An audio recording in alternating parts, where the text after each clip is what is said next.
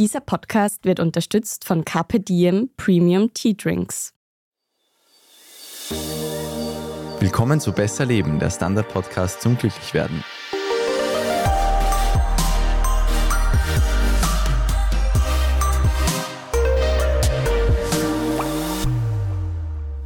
Ich bin Martin Schauhuber. Ich bin Selina Thaler. Und Selina, was wir essen, macht offenbar einen Unterschied in unserem Kopf. Ja. Es soll heute um Ernährung für die Psyche gehen. Es soll darum gehen, was wir essen können, dass wir uns besser fühlen. Mhm. Und nicht nur, weil wir satt sind. Und auch, was wir vielleicht nicht essen sollten, wenn wir gewisse psychische Problemchen haben. Voll. Und im ersten Moment fragt man sich vielleicht, hä, wie hängt denn jetzt meine Stimmung bitte mit meiner Ernährung zusammen? Außer vielleicht, dass ich mich besser fühle, wenn ich an einem heißen Tag ein gutes Eis esse. Und das liegt auch daran, dass in der Medizin lange psychische Krankheiten so isoliert betrachtet wurden und viel mehr auf so quälende Gefühle und Gedanken geschaut wurde und jetzt weniger auf den restlichen Körper. Und in der Ernährung natürlich auch irgendwie hauptsächlich dieses, die Ernährung ist so der Kraftstoff für den Körper, aber jetzt nicht für die Psyche. Und das ändert sich langsam. Also man weiß inzwischen auch, dass Depressionen zum Beispiel körperliche Auswirkungen haben können. Zum Beispiel aufs Herz wirken oder die Menschen dann sehr verspannt sind. Und dass sich zum Beispiel auch Krankheiten des Körpers in psychischen Problemen niederschlagen können. Mhm. Ja, aber wie hängt jetzt all das, was wir essen, mit unserer psychischen Gesundheit letztlich zusammen? Ich glaube mal, du bist, was du isst. Mhm. Auf ATV, glaube ich, war das. ja, also das kann man schon sagen. Ich meine, genauer wäre tatsächlich, wie du dich fühlst, hängt davon ab, was du isst. Dieser Zusammenhang ist stärker, als wir oft meinen. In der Wissenschaft gab es schon lange die Vermutung, aber die Beweise dafür haben sich erst in den vergangenen Jahren so wirklich verdichtet. Trotzdem ist dieses Feld noch ziemlich unerforscht und wenn, gibt es auch nicht so gute Studien wegen der üblichen Probleme, nämlich kleine Samples, Tierversuche vor allem mit Labormäusen oder weil einfach diese Nährstoffe über Nahrungsergänzungsmittel eben in diesen Studien zugeführt wurden und nicht über eine gewöhnliche Nahrung. Da erinnere ich mich letztens, wir hatten einen großen Artikel über Kurkumin. Und da habe ich gelernt, dass man das, wenn man keinen schwarzen Pfeffer dazu isst, praktisch nicht aufgenommen wird. Genau, dazu kommen wir. Okay. Heute sogar noch. Und ein Problem, auf das wir immer wieder stoßen, viele dieser Studien lassen jetzt keine klaren Schlüsse zu. Es gibt zwar eine Korrelation, aber keine Kausalität. Hinzu kommt, dass halt diese Forschung nicht so interessant ist für die ForschungsgeldgeberInnen, weil einfach anders als Vitamine oder Mineralien man einfach Mikroben nicht patentieren lassen kann, also diese Darmbakterien, die eben so gut sind, auf das kommen wir noch zu sprechen. Das heißt, die Pharmafirmen können mit diesen Studien keine Pillen verkaufen. Also darum geht's. Und auch noch für den Hintergrund von dieser Folge, eine, die sich sehr lange schon mit diesem Thema befasst und auch dieses interdisziplinäre Feld so ein bisschen mitbegründet hat, ist die Ernährungspsychiaterin Uma Naidu. Sie hat ein Buch geschrieben, das Ernährung für die Psyche heißt und das ich eben zur Vorbereitung gelesen habe. Auch im vergangenen Jahr wurden da ein paar Studien dazu veröffentlicht, die recht bahnbrechend waren. Aber um jetzt nochmal zu deiner Frage zurückzukommen, wieso hängt das jetzt zusammen? Das liegt eben einerseits an den Darmbakterien und andererseits an einer sehr engen Verbindung zwischen Gehirn und Darm. Okay, das ist ja wirklich ein Thema, das immer mehr aufkommt. Ich glaube auch, dass, und ich fürchte, du wirst mir jetzt bald sagen, dass das eigentlich völlig sinnlos ist, aber dass mehrere Leute, ohne dass sie vorher jetzt irgendwie gröber krank waren oder Antibiotika genommen haben, so spaßeshalber Darmbakterien nehmen, das ist ja neu. Das gibt es ja erst seit ein paar Jahren, dass man ja. das so freiwillig macht. Aber warum sind die so wichtig? Wie du schon richtig gesagt hast, also die Forschung zu diesem sogenannten Darmmikrobiom hat in den letzten Jahren ziemliche Durchbrüche gehabt. Da gibt es noch extrem viel zu erforschen, denn in unserem Darm leben einfach viel mehr Mikroben, Bakterien als Menschen auf der Welt. Das sind unzählige, das kann man sich gar nicht vorstellen. Und diese kleinen Lebewesen haben eine sehr wichtige Aufgabe. Unter anderem zersetzen sie unsere Nahrung und dabei entstehen neue Stoffe, die für unseren Körper und unsere Psyche wichtig sind. Die meisten von diesen Bakterienarten gehören zu zwei Gruppen, nämlich den Firmicutes und den Bacteroides. Das klingt jetzt ein bisschen kompliziert, aber die guten Darmbakterien kennen vielleicht sogar manche beim Namen, weil es da schon auch ein paar Mittelchen gibt, nämlich zum Beispiel Lactobacillus oder die Bifidobakterien. Kennt man vielleicht auch vom Joghurt. Und die machen dann einfach die guten Sachen aus der Nahrung, die wir ihnen zuwerfen. Genau. Und in der Regel überwiegen auch die guten Darmbakterien. Es gibt natürlich auch schlechte. Und die kommen vor allem eben, wenn wir uns falsch ernähren, wenn wir gestresst sind oder sonstige psychische oder körperliche Probleme haben, weil dann verändert sich diese Darmflora. Das Gleichgewicht kommt dann ins Schwanken. Und das kann so einen Dominoeffekt auslösen auf unsere Gesundheit. Um das jetzt vielleicht noch ein bisschen zu verstehen, ich habe vorher gesagt, diese Darmbakterien Die haben ein Abbauprodukt, nämlich gewisse Baustoffe. Und eben viele Botenstoffe in unserem Körper, also Stichwort Hormone. Oh, die Rückkehr des Hormon-Podcasts. Endlich ist es wieder so. Ich bin wieder da. Und zwar nämlich zum Beispiel Serotonin oder Dopamin entstehen genau aus diesen kleinen Baustoffen, die die Bakterien herstellen. Das heißt, Gibt es weniger von den guten Bakterien, gibt es auch weniger solche Hormone, weil es einfach an Baustoffen fehlt. Und das wirkt sich dann wieder auf unsere Stimmung aus, auf unser Gedächtnis und auf unsere Aufmerksamkeit. Und das kann eben auch zu psychischen Erkrankungen führen. Also zum Beispiel gibt es Zusammenhänge zwischen Depressionen, Angstzuständen, ADHS, posttraumatische Belastungsstörung, Schlaflosigkeit, Demenz, auch so Zwangsstörungen, verminderte Libido, Schizophrenie oder bipolare Störung. Ja, und was auch noch wichtig zu sagen ist, ist, dass jetzt natürlich nicht nur die Bakterien für diese depressiven Symptome verantwortlich sind, sondern dass da natürlich mehrere Faktoren reinspielen. Eben unsere DNA, wo es gewisse Veranlagungen gibt, aber auch unsere bisherige Lebensweise und unsere Umwelt. Okay, aber man hat eben diesen Zusammenhang schon feststellen können und es lohnt sich vielleicht auch da hinzuschauen, wenn man psychisch auch gesund bleiben will. Genau. Ich glaube, das, was man sich am besten merken sollte, ist, dass eben die Psyche oder psychische Erkrankungen einfach mehrschichtiger sind und dass der Körper dabei nicht außer Acht gelassen werden darf. Oder eben, was wir essen, weil das auch die Baustoffe für unseren Körper sind. Also, um das jetzt auf den Punkt zu bringen, kurz gesagt, das Gehirn braucht ein ausgewogenes Verhältnis bei diesen Darmbakterien, um eben die Substanzen herzustellen, mit denen es sich stabil und gesund hält. Das schaffen wir eben durch eine entsprechende Ernährung. Und der Darm braucht ein stabiles und gesundes Gehirn, damit er eben auch ein ausgewogenes Verhältnis zwischen diesen Darmbakterien aufrechterhalten kann. Diese Darm-Hirn-Achse, die du jetzt vorher erwähnt hast, sie kommt mir irgendwie bekannt vor, aber ich weiß nicht mehr woher. Ich glaube, es braucht einen kleinen Exkurs, um das zu verstehen nämlich ganz einfach heruntergebrochen, entstehen im Mutterbauch der Darm und das Gehirn aus demselben Gewebe. Also diese Zellen, die das Zentralnervensystem bilden, das ist das Gehirn und das Rückenmark, die bilden auch das sogenannte enterische Nervensystem im Darm. Es sind also die gleichen Bausteine. Und was auch ganz spannend ist, ist, dass das Darmnervensystem zwischen 100 und 500 Millionen Neuronen, also Nervenzellen hat. Das kann man sich jetzt schwer vorstellen, aber ich habe gelesen, dass das auch mehr Nervenzellen sind als zum Beispiel im Rückenmark. Und oft wird ja auch der Darm als das zweite Gehirn bezeichnet. Jetzt beeinflussen sich aber Hirn und Darm nicht nur deshalb so stark, weil sie sich so ähnlich sind in ihren Zellen, sondern auch, weil es den sogenannten Vagusnerv gibt. Der wurzelt im Hirn und verläuft bis zum Magen-Darm-Trakt. Das heißt, diese zwei, ich nenne es jetzt mal Kopfgehirn und Bauchgehirn, werden einfach mit diesem Zentralnervensystem verbunden. Und der Vagusnerv, dem seine Hauptaufgabe ist, Infos, also Nervensignale zwischen Hirn und Darm zu transportieren. Das geht auch in die andere Richtung. Und was auch noch ganz interessant ist, ist, dass dieser Vagusnerv Teil des parasympathischen Nervensystems ist. Das heißt, dieses System, das den Körper beruhigt. Ist ja bei vielen Entspannungstechniken, wie kommt er auch zur Sprache, so würde ich mich erinnern. Ganz genau. Also den kann man auch stimulieren und dann kommt es zu körperlicher Entspannung. Und das ist zum Beispiel auch der Hintergedanke bei Bauchhypnose von ReizdarmpatientInnen. Also da geht es darum, dass man über diese Hypnose auch den Bauch therapieren kann. Also du ziehst quasi auf den Bauch, um das Hirn gleich mit zu beruhigen. Oder genau. umgekehrt.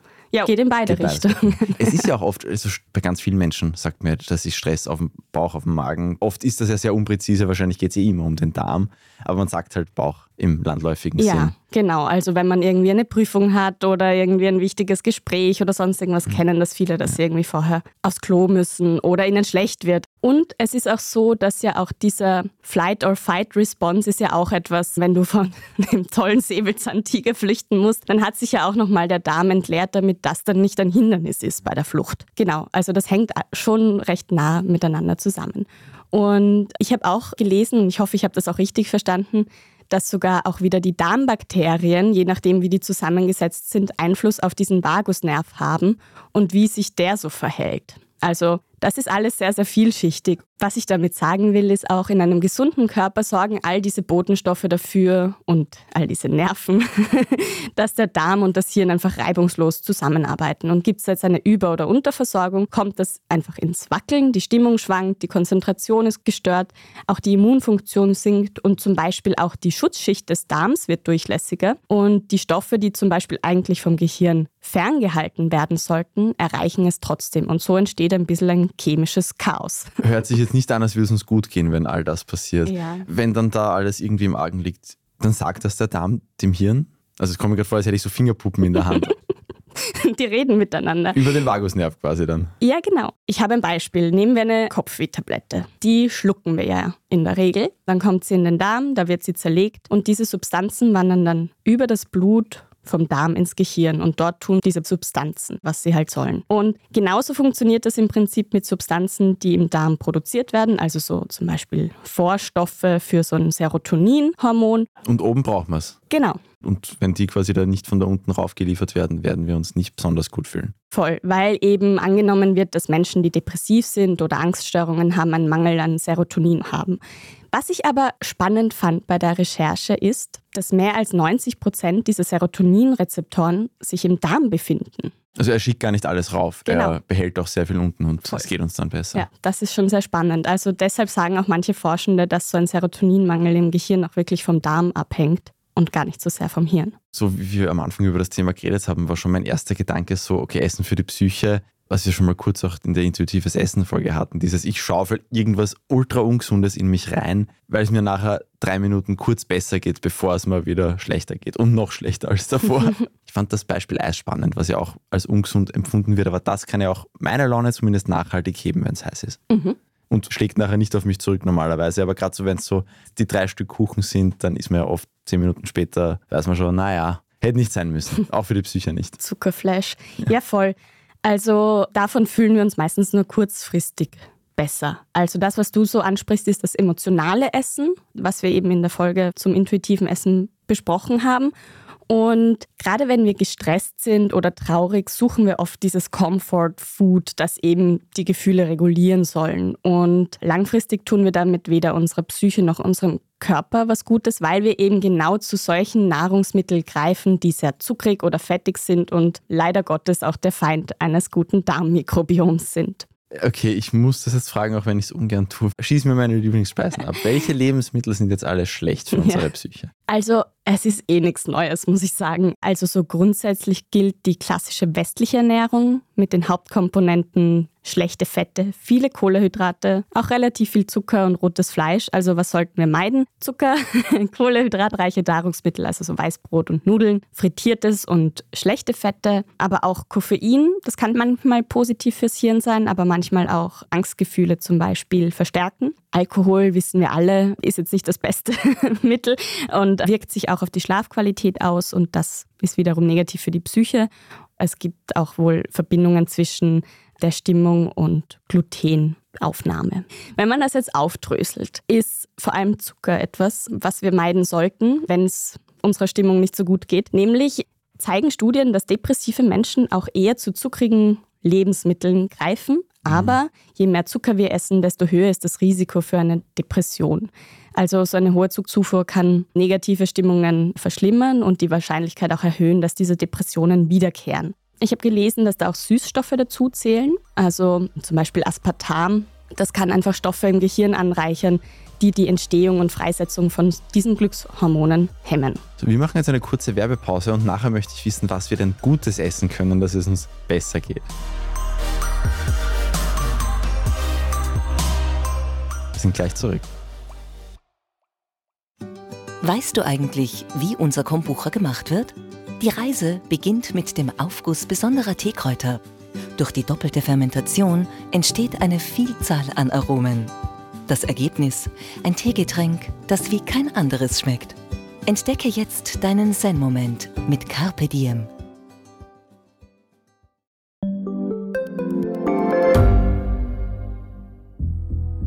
Was ich nicht nachvollziehen kann, ist, warum an jedem Unrecht immer ich schuld sein soll. Ein Korruptionsskandal jagt den anderen.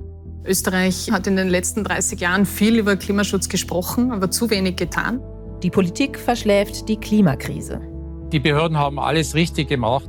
Fehler vergisst man, statt daraus zu lernen. So sind wir nicht. So ist Österreich einfach nicht. Aber wie ist Österreich dann?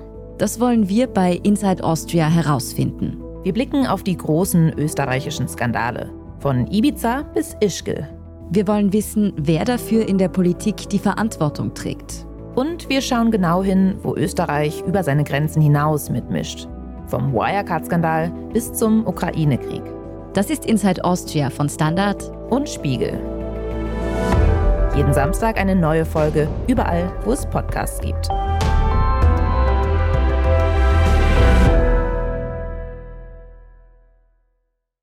Selina, gibt es sowas wie ein Happiness-Food und wenn ja, warum ist es die Wassermelone? ja, die Wassermelone ist wohl dein Happy Food. Ja, und es gibt wieder gute. Endlich. Aber mit oder ohne Kerne? Wurscht, Hauptsache Wassermelone. Voll. Klein, groß, mittel. Aber es gibt jetzt nicht dieses eine Gericht, sondern das ist wahrscheinlich recht individuell. Aber um zur Wissenschaft zurückzukommen, Melone ist gar nicht so schlecht. Also die hat recht hohe Gehälter von Vitamin A und C und Kalium, die einfach auch gute Bausteine dann liefern für unsere Psyche. Grundsätzlich gilt wenig verarbeitete Nahrungsmittel, so vollwertige Nahrungsmittel, die auch deine Oma als solche erkennen würde. Das ist eh so ein Tipp, den wir immer wieder hören, der, glaube ich, auch in der Folge zu veganer Ernährung vorgekommen ist. Gut, die Oma hätte halt auch dann teilweise den Schweinsbraten für das gesündeste gehalten oder zumindest das reklamiert. also. Vermutlich, ja.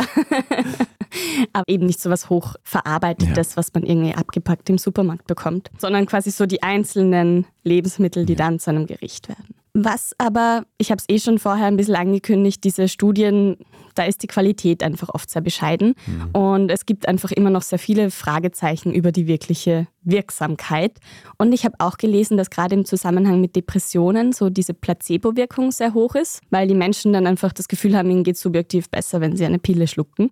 Und deshalb kann man das dann oft nicht so gut untersuchen, zum Beispiel eben bei gewissen Stoffen. Etwas, was super wichtig ist, ich glaube, das lernt man eh schon als Kind, sind Vitamine.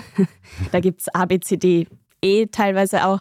Die helfen eben zum Beispiel bei der Vorbeugung und Linderung von Depressionen. So die wichtigsten sind zum Beispiel B9, das ist Folsäure, und B12, die hängen zusammen. Und wenn man da jetzt einen Mangel hat, dann kann das zum Abbau von Gehirnzellen führen. Und die Folsäure ist auch wichtig für die Herstellung von Serotonin, genauso auch wie das Vitamin D. Das ist sowieso immer wieder im Gespräch bei uns und auch ganz wichtig für die Psyche. Gibt es auch eine Folge, nach wie vor die Folge mit dem größten Rechercheaufwand für mich. Ja. B12, wenn ich mich recht erinnere, ist ja, glaube ich, das, wo Veganerinnen und Veganer sehr darauf achten müssen, glaube ich, oder? Ich glaube auch. Wo man schon vielleicht mal einen Bluttest machen könnte und gegebenenfalls nachher. Ich glaube, es würde theoretisch gehen mit angereicherten Lebensmitteln, mhm. aber die meisten nehmen, soweit ich weiß, dann einfach das als Ergänzung. Mhm. Aber das ist eh so ein Trend, dass es immer mehr so Lebensmittel gibt, die mit Vitaminen angereichert mhm. sind, also diesen essentiellen Vitaminen. Auch Vitamin A hilft genauso auch gegen den Abbau von Neuronen und stärkt so die Stressresistenz.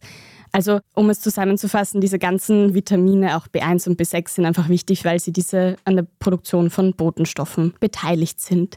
Es dürfte wohl auch einen Zusammenhang bei Vitamin C-Mangel und Depression geben, eben auch aus dem gleichen Grund. So vor dem Skorbut kommt die Depression. ja, wahrscheinlich.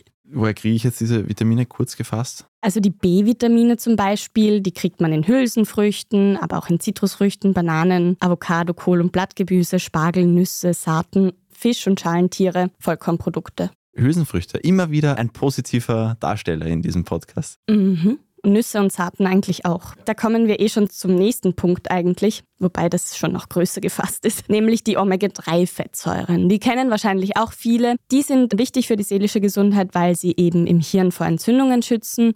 Sie sind auch wichtig, um Hormone zu produzieren. Und wie wichtig sie jetzt wirklich bei der Bekämpfung direkt jetzt von Depressionen sind, das ist noch umstritten, aber die meisten Studien schreiben ihnen einen großen Nutzen zu. Also der Klassiker ist, glaube ich, Fisch, Walnüsse, Pflanzenöle, zum Beispiel Leinöl oder so Kiersamen. Es ist ja auch nicht jeder Fisch, da glaube ich, gleich Omega-3ig. Ja, genau.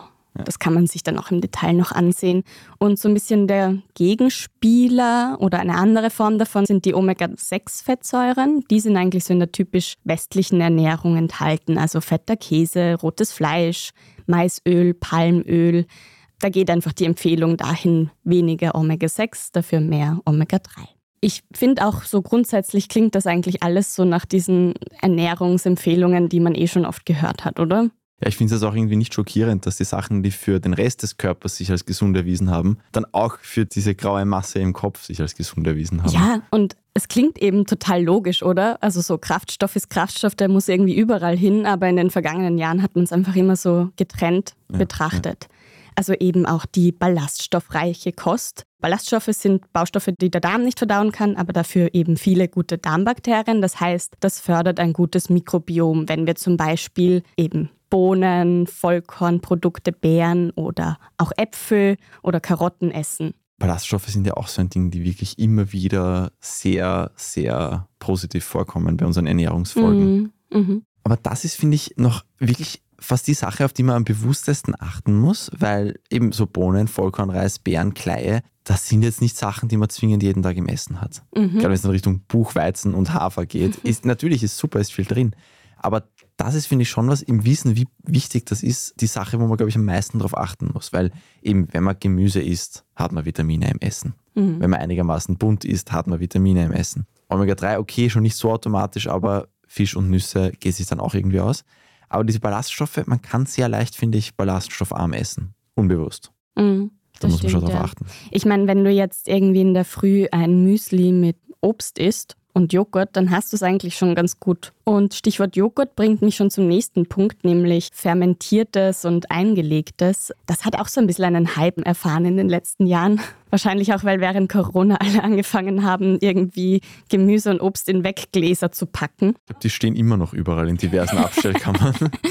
Ja, aber mein Opa macht das auch schon seit Jahren. Also das ist auch etwas eigentlich sehr Nachhaltiges. ja. Und wir hatten kürzlich auch einen Themenvorschlag dazu. Also es interessiert scheinbar die Leute. Es ist ja auch super, weil ich kann im Winter frische, unter dicken Anführungsstrichen, Mhm. Sachen essen. Voll. Und eben alles, was so fermentiert ist oder eingelegt, das sind so Quellen für lebende Bakterien, die gut für unseren Darm sind. Das kann sich zum Beispiel auf die Angstzustände auswirken, weil bei Untersuchungen hat sich gezeigt, dass Menschen mit Angststörung einfach ein viel spärlicheres und weniger vielfältiges Mikrobiom haben als gesunde Menschen. Und wo kriegt man das jetzt her? Eben Joghurt, Kefir, Sauerkraut, Kimchi, Miso, Apfelessig. Das sind diese klassischen Lactobacillus und Bifidobakterien. Ostasiatische Küche hat das Fermentieren verstanden. Mhm, auf jeden Fall, ja. Hast noch irgendwas, was ich vielleicht gar noch nicht gehört habe? Ja. Tryptophan. Ich finde, das klingt so ein bisschen nach Superhelden-Baustoff, so wie Vibranium bei den Avengers. Oder nach einem Musikinstrument? Voll. Es ist etwas, was jeder von uns hat und auch braucht. Das ist eine Vorstufe von Serotonin. Es wird angenommen, dass eine tryptophanreiche Ernährung einen niedrigen Serotoninspiegel erhöhen könnte und deshalb für weniger Depressionen, Reizbarkeit und Angstzustände sorgt. Das ist aber recht umstritten. Also es gab schon in den 70ern und 80ern Studien dazu, aber man kann es kaum belegen. Eben auch, weil so ein reines Tryptophan sehr wenig in der Natur vorkommt, der Körper auch keine Speicher anlegt und also man kann zum Beispiel Geflügel essen oder Kichererbsen, dort gibt es sehr viel Tryptophan, aber die Aufnahme dürfte besser sein, wenn man es eben kombiniert. Also da wird so das klassische Thanksgiving-Essen mit Truthahn mit Kartoffelpüree als Beispiel genannt. Okay, aber das muss man wirklich suchen. Ja. Okay. Und wie gesagt, die Wirkung ist umstritten, aber man liest es immer wieder und ich hatte das Gefühl, Tryptophan taucht jetzt auch immer mehr in den Medien auf. Also ist es mit Vorsicht zu genießen, Okay. was die Wirksamkeit angeht. Ja, Melatonin ist tatsächlich auch ein Hormon, das wichtig ist für die Serotoninproduktion. Wir hatten das schon mehrmals angesprochen bei Vitamin D, aber auch bei unserer Lichtfolge. Melatonin ist einfach das Hormon, das unseren Biorhythmus reguliert und deshalb wir so unsere innere Uhr im Takt ist. Das kriegt man zum Beispiel auch über Eier und Fisch, aber auch über Haferflocken oder Nüsse. Da gibt es recht viele Sachen. Dann ist noch ein Punkt, die sind noch Mineralstoffe, Eisen, Magnesium, Zink und Kalium. Auch Selen wird da immer wieder genannt, die einfach wichtig sind für unsere Stimmung. Selen kommt ja fast nirgends vor. In annehmbaren Mengen, außer in Voll. Paranüssen. Genau. Also mein Bruder hat mir das vor Jahren gesagt, jeden Tag zwei Paranüsse essen. Ich mache es natürlich nicht, aber hin und wieder. Ich habe immer einen Sackerl Paranüsse im Haushalt. Sehr gut. Sie schmecken auch sehr gut. Sie sind, kosten halt ein Vermögen manchmal. Ja, das stimmt. Ich mag sie nicht so gern, weil sie so erdig sind. Aber gerade bei all diesen Mineralstoffen, da gibt es jetzt noch nicht so klare Belege, aber eben Vermutungen, dass die wichtig sind für unsere Stimmung, vor allem eben für die Nervenzellen. Das ist ja wahrscheinlich auch so ein schaut's nix, wenn man es jetzt nicht. Ich weiß zum Beispiel, Zink darf man nicht überdosieren, Mhm. aber man muss das ja schon wirklich in rauen Mengen nehmen, dass man eine Überdosis schafft. Oft. Ja. Wenn man das über die Nahrung zu sich nimmt und halt auf, ein bisschen auf die Nahrung schaut, dann wird es ja nicht zu viel werden. Zwei Punkte habe ich noch, die gut sein können für uns, und zwar einerseits Antioxidantien. Ich finde, das klingt immer so esoterisch. Martin, wie geht's dir damit? Nicht so, weil ich kenne es tatsächlich aus dem Kontext Muskelkaterbekämpfung, Mm, mhm. was jetzt nicht aus der esoterischen Ecke kommt für mich. Aber ich kann deinen Gedanken nachvollziehen. Voll. Aber es ist tatsächlich überhaupt nicht so. Also Oxidation bedeutet einfach einen chemischen Prozess, bei dem einfach sogenannte freie Radikale freigesetzt werden und dann in unserem Gehirn wieder für Stress, sogenannten oxidativen Stress führen. Und das kann eben zu Zellverlust oder Hirnschäden führen. Und ein Punkt, also ich glaube, Heidelbeeren haben eine antioxidative Wirkung, aber etwas, was ich nicht wusste, ist, dass viele Kräuter und Gewürze auch eine antioxidative Wirkung haben. Und da gibt es aber noch nicht so viele Studien, wie jetzt auch die Kräuter und Gewürze auf unsere Psyche wirken können, aber es gibt eben Vermutungen, zum Beispiel für Safran, aber auch für Kurkuma. Du hast ja vorher das Kurkumin angesprochen. An diesem Punkt sind wir jetzt. da ist es oft so, dass bei Kurkuma es schwierig ist, einfach diese Dosis zu erhalten, die es braucht, Ja. um wirksam zu sein. Also da heißt es, eine wirksame Dosis sind so 500 bis 1000 Milligramm pro Tag. Ein Esslöffel enthält so ungefähr 140 Milligramm. Da musst schon viel Kurkuma essen, dass du da hinkommst und meistens schmeckt dann das Essen nicht mehr so gut. Ich wollte gerade sagen, wenn du jetzt vier Esslöffel Kurkuma in dein Curry gibst, dann hast du, glaube ich, wenig Freude damit.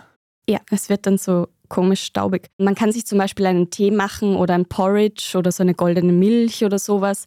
Das sind natürlich Möglichkeiten, aber wie gesagt, du hast es vorher schon erwähnt, die Bioverfügbarkeit wird um ein Vielfaches erhöht, wenn man dazu schwarzen Pfeffer verwendet. Gerade bei Kurkuma oder Kurkumin habe ich in letzter Zeit sehr viele solcher Supplements gesehen. Immer da sollte man genau hinschauen. Capsaicin, glaube ich, was im schwarzen Pfeffer drin ist. Mm, mhm. Ja, die dürften auch unseren Artikel, nein, natürlich die Forschung dahinter gelesen haben. Ja. Du hast Safran auch noch erwähnt. Der schmeckt ja auch sehr gut. Mhm. Da gab es so eine Metastudie von 2013, die gesagt hat, dass Safran im Vergleich eben zu einem Placebo Depressionssymptome linderte. 2017 gab es ähnliche Ergebnisse, dass eben 15 Milligramm Safran genauso wirksam sind wie 20 Milligramm Prozac. Also das ist ein Antidepressivum. Die genaue Wirkweise ist da jetzt noch nicht bekannt.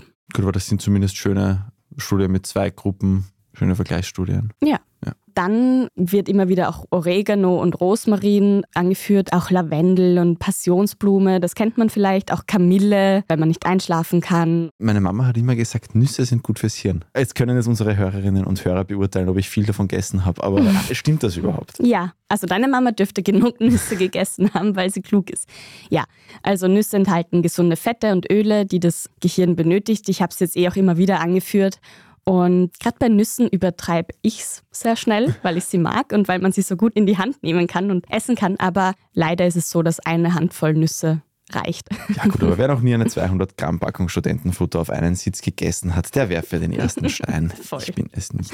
Wenn man das jetzt kurz zusammenfassen will, kann man das irgendwie in eine Ernährungsweise gießen, die man vielleicht kennt? Ja, also so die mediterrane Ernährungsweise. Das muss jetzt nicht diese klassische Mittelmeerdiät sein, weil einfach in dieser mediterranen Ernährungsweise schon ganz viele so depressionshemmende, stimmungsaufhellende Nahrungsmittel drinnen sind, weil sie eben viel auf Pflanzen basiert, regionales und saisonales Obst und Gemüse enthalten sind und eben wenig so verarbeitete Lebensmittel, auch relativ wenig Süßes jetzt im Vergleich und dafür viel hochwertige Fette, also Olivenöl ist so der Klassiker. Auch nicht so viel Milch, Eiweiß hauptsächlich aus Meeresfrüchten. Gut, das ist jetzt bei unseren Breitengraden ein bisschen was anderes. Weniger rotes Fleisch. Wir haben ja auch nicht die mediterrane Diät. Also, also, Nein. also wir, es gibt ja jetzt nicht mehr die österreichische Diät, aber die traditionell österreichische ist ja schon mehr so die Heiligsprechung der Fritteuse ja. Und- Und, des Fleischs. und des Fleischs und des Strudels mit Süß. Genau. Ist ja, schmeckt ja gut, aber ja, ist jetzt nicht das, mit dem man geistig gesund alt wird, zwingend, wenn man nur sowas isst. Voll. Eben leider genau das Gegenteil. Und was auch bei dieser mediterranen Ernährungsweise zum Beispiel ist, ist, dass anstelle von Salz sehr viele Gewürze und Kräuter verwendet werden und so. Weil viele Untersuchungen belegen, dass diese Ernährungsweise vor Diabetes schützt, Herzerkrankungen vorbeugt, überhaupt so die Langlebigkeit fördert. Es gab dann noch eine Studie, die sogenannte SMILES-Studie, bei der in zwölf Wochen untersucht wurde, ob so eine Diät eben eine ergänzende Behandlung bei Depressionen sein kann. Und das Ergebnis war ja. Nach den drei Monaten stellten die Forschenden bei fast einem Drittel eine Verbesserung der Symptome fest, während es in der Kontrollgruppe, also die jetzt nicht diese Diät hatten, nur 8% waren. Was schon deutlich Ja, ist. Ja. voll. Ähnlich wie diese Mittelmeerdiät ist auch die nordische Ernährungsweise oder die japanische Ernährung, du hast es vorher eh auch angesprochen.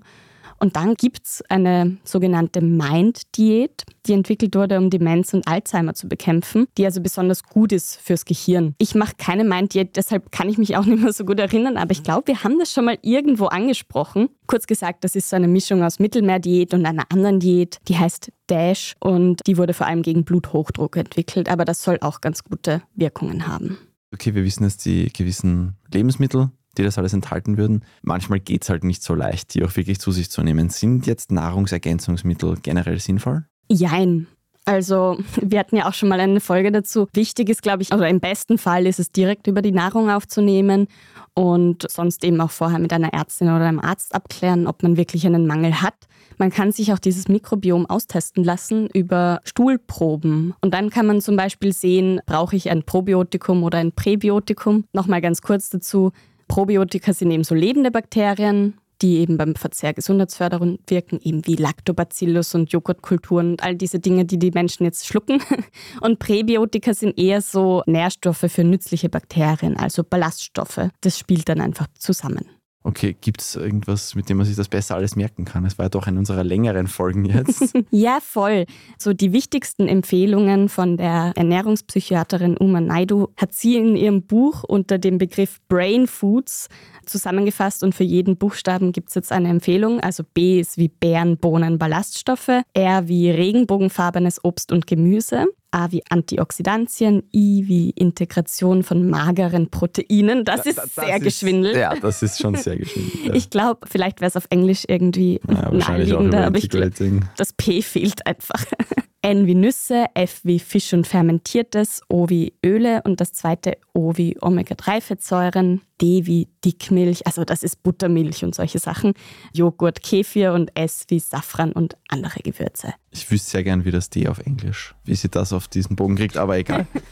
Okay, Selina, jetzt wissen wir, was wir für unseren Kopf essen sollen. Nächste Woche gibt es dann wieder ganz ein anderes Thema. Wer auch das hören will, kann und soll uns bitte abonnieren auf Apple Podcasts, auf Spotify vor allem, da hilft uns am allermeisten, aber wir freuen uns auch, wenn kleinere Podcast-Plattformen gefördert werden. Man kann uns Mails schreiben an besserleben.derstandard.at. Man kann uns Themenvorschläge schicken über diese E-Mail zum Beispiel, das freut uns immer am allermeisten und sonst auch jede Form von Kritik und Feedback. Gern könnt ihr euch das Feedback direkt in Spotify schreiben, wenn es euch interessiert. Das erreicht uns auch. Und gebt gerne eine 5-Sterne-Bewertung ab, wenn euch die Folge gefallen hat. Das war Besser Leben, der Standard-Podcast zum Glücklichwerden. Ich bin Martin Schauhuber. Ich bin Selina Thaler. Und diese Folge wurde produziert von Christoph Grubitz. Baba. Bis nächste Woche.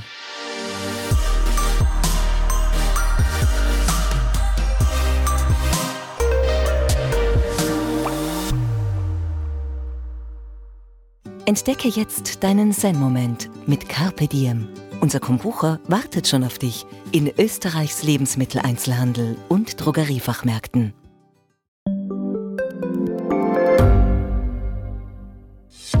Hat Österreichs Politik ein Korruptionsproblem? Wie wird der Ukraine-Krieg enden? Und warum wird alles immer teurer? Ich bin Tobias Holub. Und ich bin Margit Ehrenhöfer. Wir stellen die brennenden Fragen unserer Zeit. Und die Standardredaktion liefert Antworten. Im Thema des Tages, Montag bis Freitag um 17 Uhr, überall, wo es Podcasts gibt.